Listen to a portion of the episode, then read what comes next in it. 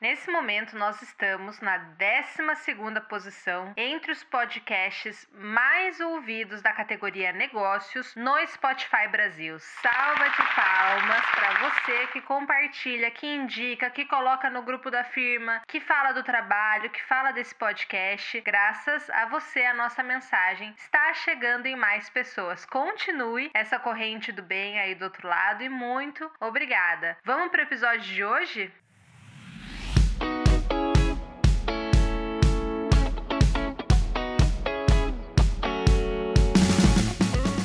Eu sou a Paula Boarim, mentora de carreira, professora universitária, creator convidada do TikTok LinkedIn Brasil, e aqui eu falo sobre tudo que eu gostaria de ter aprendido quando eu comecei a minha carreira. O que você pode esperar desse podcast? Reflexões, provocações, um bate-papo de amigos tomando um cafezinho, falando sobre vida, carreira, angústias, aprendizados, medos. Sabe aquele bate-papo cabeçudo? Eu amo, espero que você também. Esse podcast conta com o apoio do meu novo curso Conversas Nem Tão Difíceis no Trabalho. Clique no link no descritivo desse episódio e conheça mais.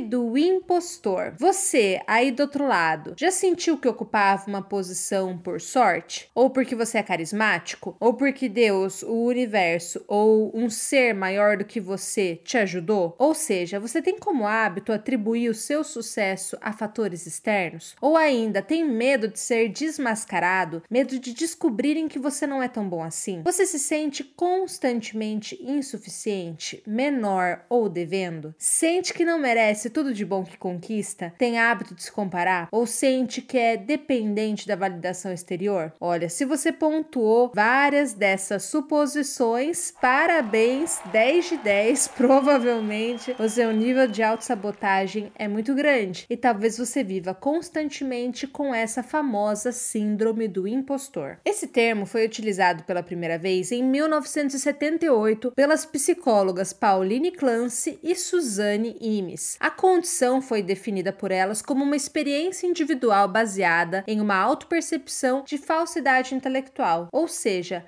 a sensação de ser uma fraude. Eu tenho uma síndrome do impostor antiga, super atuante, quase como se fosse um obsessor que fala todos os dias no meu ouvidinho. Que horror, né? Mas é assim mesmo que eu sinto. Eu sinto alguns sintomas, dentre os principais, uma necessidade grande de validação, uma não internalização dessa validação, uma dificuldade de celebração, e por isso começamos esse episódio celebrando a conquista do 12 lugar, um sentimento de que eu não posso relaxar, uma dificuldade de reconhecer o meu mérito, como se quase tudo que eu fiz fosse somente cumprindo a minha obrigação ou fazendo o básico. Faço muita autodepreciação, piada comigo mesma e uso esse recurso há muitos anos. No começo para desviar do bullying, uma vez que quando a gente faz piada com a gente mesmo, perde a graça de fazer piada, né, pensando do ponto de vista do outro, e depois como um puro recurso para administrar um pouco a expectativa do outro, quase como se fosse uma autodefesa. Eu me zoo, baixo a expectativa, Ufa, posso relaxar e voltar a ser eu mesma. O mais engraçado, para não dizer hipocrisia da minha parte, é que quando eu percebo isso em clientes, eu geralmente corrijo, explicando o quanto isso pode ser nocivo a longo prazo. Pois é, gente, aqui vai a revelação, apesar de que se você escuta esse podcast já percebeu que eu tenho esse hábito, essa constante autodepreciação a longo prazo traz mais efeito negativo do que positivo. Ainda falando desses meus sintomas, existe uma hiperprodutividade, uma entrega que é sempre acima da média, um over delivery que a gente chama, né? Esse nome chique em inglês para dizer que você está entregando mais do que deveria. E também existe, eu vou dizer, uma ingratidão, talvez o melhor termo não fosse esse, mas é a palavra que me vem agora em mente, que é uma tendência de não valorizar aquilo que já foi feito e sempre olhar para aquilo que falta. A boa notícia, eu não sei se é boa, mas é uma notícia confortável, é que nós não estamos sozinhos nessa síndrome. De acordo com a Universidade Dominicana da Califórnia, 70% das pessoas pessoas devem se sentir uma fraude pelo menos uma vez no trabalho. Eu já falei sobre isso aqui. Eu acredito que a carreira começa em casa. E quando a gente pensa em síndrome do impostor, eu também tenho a tendência a acreditar que para algumas pessoas esses sintomas começam a ser desenvolvidos lá na primeira infância, durante a adolescência, lá no nosso lar. Pode ser que você tenha sido criado numa casa muito exigente e por consequência internalizou essa exigência, ou ainda que você tenha sido de alguma forma negligenciado, que faz com que você tenha dificuldades de validar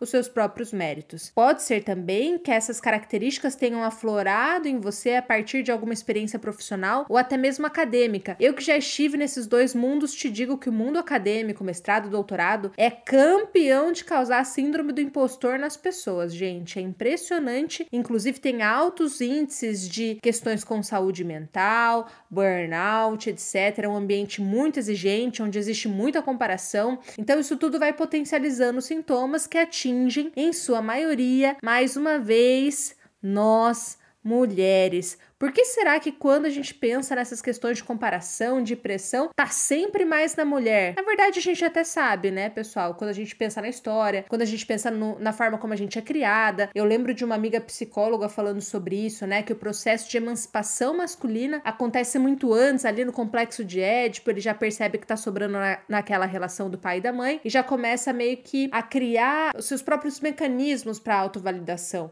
É como se o homem ele fosse menos dependente da validação externa. Enquanto a mulher, geralmente a gente volta, né, para os pais, volta para o chefe para ter aquela validação, como se ao não ser validada pelo outro a gente não tem valor nenhum. E um caso clássico, eu não sei se eu já contei nesse podcast, porque eu repito as histórias, é o homem e a mulher na balada, né? Enquanto o homem baixa em 32 meninas, o cara pode não ter um dente na boca, ele vai com a confiança de que a 33 terceira tá para ele, tá dando mole para ele.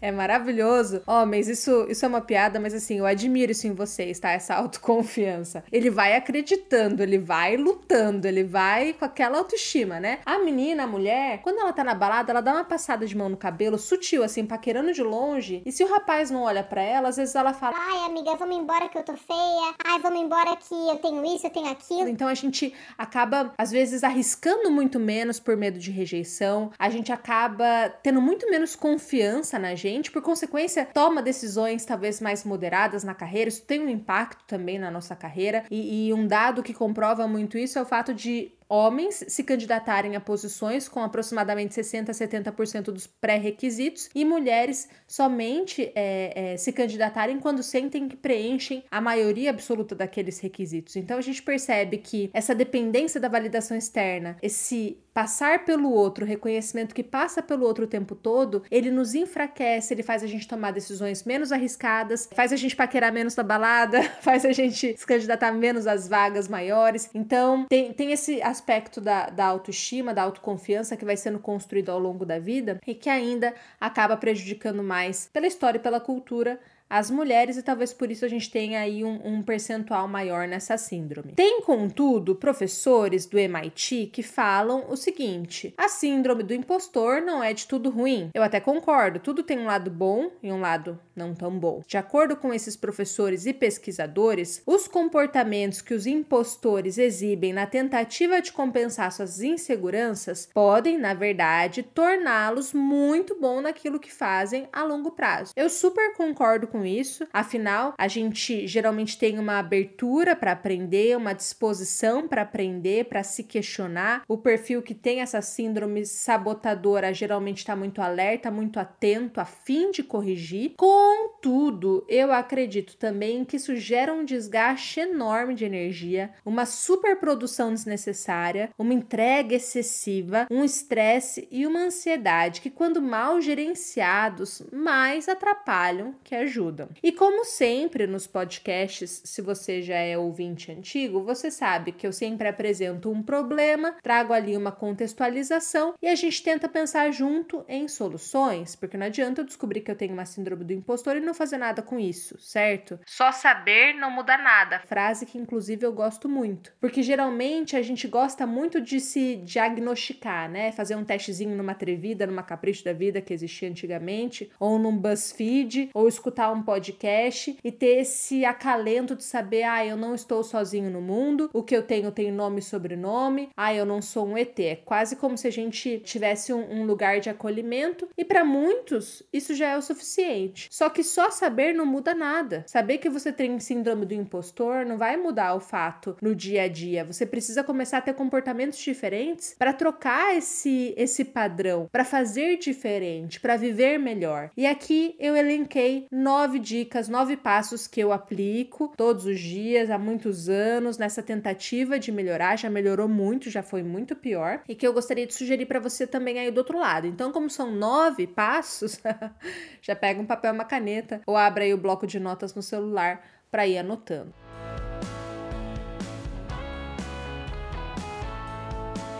Passo número um, vocês sabem, eu sou uma grande fã de terapia, então a primeira dica que eu quero te dar é faça terapia. Já passou da hora de nós profissionais vermos o psicólogo como um aliado. Quem faz terapia sai na frente, porque a técnica, a racionalidade tem seus limites. Agora imagina você, um profissional com a sua razão e também com a sua emoção saudável. Aí sim você vai ver a mágica acontecer e com muito menos sofrimento. Eu atendo muitos profissionais extremamente extremamente intelectualizados que falam que sabem o que tem que fazer, que sabem onde estão errando, contudo, não fazem diferente. E aí eu já te digo que teu problema tá aí atrelado à emoção. É preciso trabalhar esse comportamento e o profissional ideal, na minha visão, é o psicólogo. Segunda dica: redimensione o fator sorte. Eu super acredito em algo maior, em Deus, em espiritualidade, até na sorte mesmo, eu acredito nela. Mas eu também acredito nas frases: Deus ajuda quem cedo madruga, Deus ajuda quem se ajuda, ou ainda, o acaso favorece a mente conectada. Ou seja, eu acredito nessa sorte, nessa intuição, mas eu também acredito no mérito de você estar sintonizado preparado, porque a sorte, quando vem, gente, pega quem tá ligado. Tem gente que nesse momento pode estar na frente da grande oportunidade da sua vida e, por falta de conexão, não perceber. E se você viveu um pouco mais, sabe que isso é verdade. Terceira dica, falando do ponto de vista de RH. Graças ao bom senhor, eu tive essa experiência, gente. Eu estive no setor de RH e pude entender muita coisa de carreira. Coisas que a gente só entende quando tá dentro. E por ter vivido, eu posso te dizer, não se esqueça que você está no mercado capitalista. Se tem uma coisa que me dá a segurança é lembrar como o mercado funciona. Não existe caridade no mercado. Empresário nenhum gosta de perder dinheiro, nem promove só porque a pessoa é gente boa ou legalzinha. Não subestime quem está acima de você. Os líderes, os chefes, geralmente sabem quem faz, sabem quem não faz, sabem quem é bom de gogó. Se você foi promovido, se você está numa posição legal, é porque você provou que é apto para aquilo. Geralmente as promoções ou os convites somente acontecem quando a pessoa já provou sua habilidade. O mercado ele não tem muito esse hábito de apostar. Geralmente ele pede para o funcionário fazer a mais e quando ele faz a mais, ele dá a mais. Então cuidado, porque eu sei que tem um monte de empresa, um monte de gente que adora falar coisas do tipo: "Ah, estamos te dando uma grande oportunidade. Estamos aí fazendo por você". Dá uma intenção, dá uma ideia de que parece que a pessoa pegou você numa caixinha de sapato do lado de fora e que ela transformou tua vida porque ela te deu a oportunidade. Calma, eu acredito sim que as pessoas abrem portas, que um, um, emprego é uma oportunidade, que uma vaga é uma oportunidade. Eu não tô dizendo que não é. Só toma cuidado, porque às vezes isso vem tão carregado que faz com que você, que já tem uma tendência a ser um, um impostor, achar que, nossa, se não fosse essa oportunidade, você nunca ia chegar nesse lugar, você nunca ia ser o profissional que você é. Você acaba tirando todo o mérito que você tem e esquece que empresário nenhum, chefe nenhum dá oportunidade para quem não tem para dar. Entendeu a minha crítica? Crítica aqui não é que a oportunidade não exista, ela existe. Só que a oportunidade só é dada, muitas aspas, para quem merece. Então, cuidado para não cair nesse discurso de achar que, nossa, eu era uma pessoa sem valor, eu era uma pessoa que não entregava, ou uma pessoa que teve aí a piedade, a compaixão dos meus patrões e por isso eu sou o profissional que eu sou hoje. Porque ainda que você não estivesse pronto tecnicamente, perfeito para a função, tenha um comportamento aí em você que chamou atenção, tenha uma atitude tua que chamou atenção. Ninguém aposta em quem não tem chance de ganhar. Então presta atenção nisso. Combinado? Até me exaltei. Tô até com o dedinho. É que vocês não me enxergam. Tô até com o dedinho doutrinador aqui levantado. Falando assim: por favor, se liga. Ai, meu Deus. Quarta dica, gente. Vamos lá. Cuidado com o over delivery, tá? Eu sei que quem tem essa síndrome tem uma tendência a entregar muito mais do que deveria, justamente por querer fazer valer a posição que ocupa, por querer fazer valer aquele aumento salarial. Mas toma cuidado, tá? Usa essa predisposição positiva que você tem de entregar mais com inteligência para o efeito não ser contrário. A vida se repete, é como num namoro. Se você paparica, faz tudo para aquele teu namorado, tá o dia inteiro em cima ali dele, fazendo, servindo e tal, aquilo que era para ser uma exceção, para ser um a mais, para ser algo valorizado, vira cotidiano, passa a ser visto como obrigação, e na primeira oportunidade, esse namorado, essa namorada vai dar o pé, vai sair, porque não aguenta, é muita, é, é muita coisa em cima. A gente tem que saber dosar. Quando dá, quando dá um pouco a mais, quando tira um pouco o pé. Isso é uma sabedoria, é uma sabedoria, saber quando fazer o a mais. Então, cuidado, porque além de tudo, isso te faz estar sempre cansado, tá? Quinto ponto,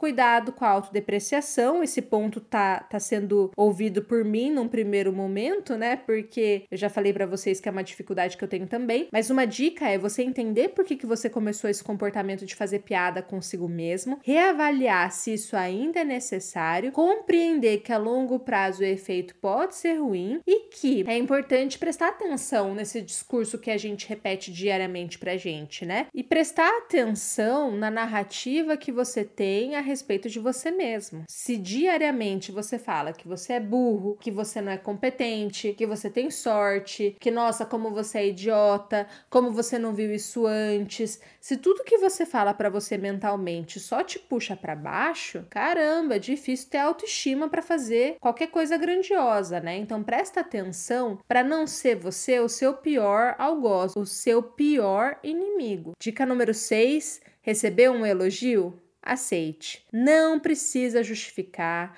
não precisa fazer uma piadinha, sustenta, sustenta e tenta internalizar. Esse é um exercício também para a vida. Número 7, cuidado com a comparação injusta. Eu não acredito que seja possível a gente parar de se comparar. Também acho que a comparação traz um, um prisma, um, um, ponto de vista interessante, porque nos dá perspectiva para a gente calibrar também a nossa percepção. Contudo, Comparação injusta é aquela que compara você com uma pessoa, por exemplo, que tem uma estrutura financeira, de pessoas, de equipamento infinitamente diferente da tua, ou compara você com uma pessoa que nasceu num outro celeiro, com outras oportunidades. São comparações injustas, porque estão comparando coisas diferentes. Como dizia o meu chefe, não compare maçã com banana, é tudo fruta, mas é diferente. Da mesma forma, você é um ser humano, o outro também é, mas dependendo do contexto, a comparação é muito injusta. Então tenha um pouco de piedade aí de você e não fique fazendo esse tipo de comparação. Outra comparação injusta que a gente faz, que todo mundo faz, é comparar as 24 horas do nosso dia com os 10 melhores highlights, os 10 melhores momentos do dia daquele influenciador que compartilhou fragmentos de 15 segundos, 10 10 stories fragmentados em 15 segundos cada, e a gente olha para nossa vida 24 horas e pensa: nossa, minha vida não é tão interessante assim, minha vida não é tão legal assim. Claro, ali é o supra-sumo, é a cerejinha do bolo. Você tá com você 24 horas por dia. Então a gente também às vezes perde um pouco dessa perspectiva. Será que a vida do outro é realmente assim, 24 horas por dia? Eu te garanto que não, porque eu conheço muita gente da internet e não é assim. Todo mundo, inclusive eu, você, a gente extrai o melhor, o mais interessante para compartilhar compartilhar, tá? Então não se esqueça disso. Número 8, fale com pessoas, tenha conversas verdadeiras, sabe? Compartilhe suas angústias com pessoas que vivem mais ou menos a mesma coisa que você e você vai ver que ninguém é tão seguro assim. Só tem pessoas que fingem melhor. Então assim, converse, acesse, tenha conversas profundas. Talvez isso te ajude a normalizar algo que na sua cabecinha só acontece com você. Por isso que esse podcast é importante, porque às vezes a gente fica sofrendo sozinho, não faz terapia, não tem acesso a esse tipo de conteúdo e fica achando que a gente é o único no universo. Não é. 70% das pessoas estão aí penando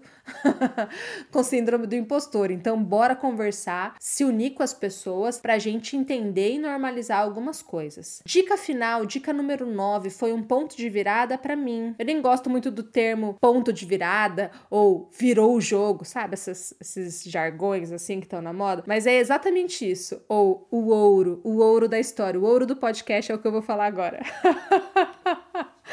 ah, eu não gosto muito dessas expressões, mas elas são perfeitas para esse momento. Quando a gente se sente um, um, impostor, veja a palavra que eu usei, né? Sentir tem muito a ver com o nosso sentimento. E às vezes a gente precisa ser racional. Racionalmente, olhe para os resultados que você tem. Olhe para os resultados que você tem, para as coisas que você conquistou, de onde você saiu, onde você está. Eu tenho certeza que ao olhar os seus resultados, você vai perceber que você é mais forte do que você imagina, que você é mais capaz do que você imagina, que você tem muito mais coragem do que você imaginava. Então, tenta ter uma análise é, fria de você mesmo. Se olhe do ponto de vista externo. Um exercício que eu fiz comigo mesma em uma sessão de terapia foi: Paula, se você estivesse se olhando do lado de fora, o que, que você veria? Eu falei: Nossa, eu veria a vida que eu quero ter. Eu acharia que a vida dessa pessoa é ótima, é fácil, que ela é bem sucedida. Eu só falei coisa boa, mas eu que olho de dentro,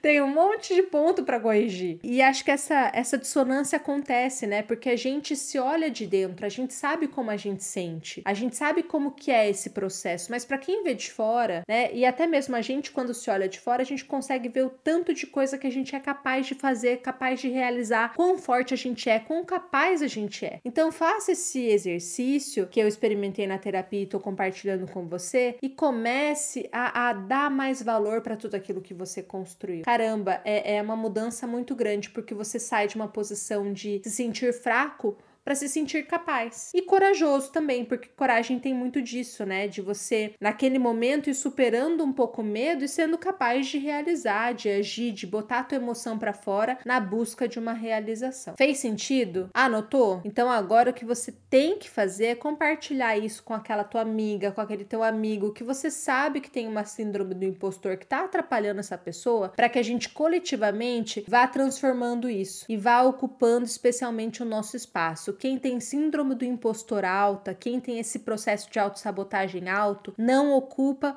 o seu espaço. E quer saber o que é pior? Vou te falar. A gente acaba frustrado, reclamando de pessoas que a gente acha menos competente do que a gente, mas que tem coragem para ir lá e ocupar o espaço que é deles. E essa é uma posição muito ruim. Já estive muitas vezes nessa posição, que é a posição do sentar e reclamar de quem faz, sabe? E aí, minha gente, é ladeira abaixo. Então, vamos lá, vamos trabalhar essa autoestima, vamos trabalhar essa síndrome do impostor. Para quem quiser fazer terapia, a Vitude é uma plataforma bem legal, é, inclusive inclusive a minha psicóloga é de lá, não é uma publi, mas poderia ser. Virtude, tudo bom? Beijos. É bem fácil, fácil de agendar, é fácil de escolher, você consegue acessar ali, é online, então assim, vários preços também, isso é legal. Então você tem desde o psicólogo mais acessível ao mais caro, então tem várias opções ali para você e é uma forma de você começar.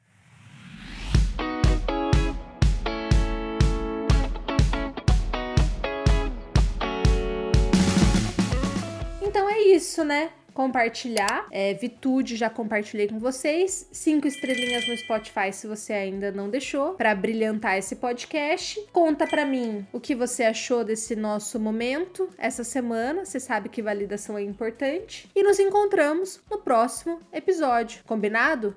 Um beijo, boa semana.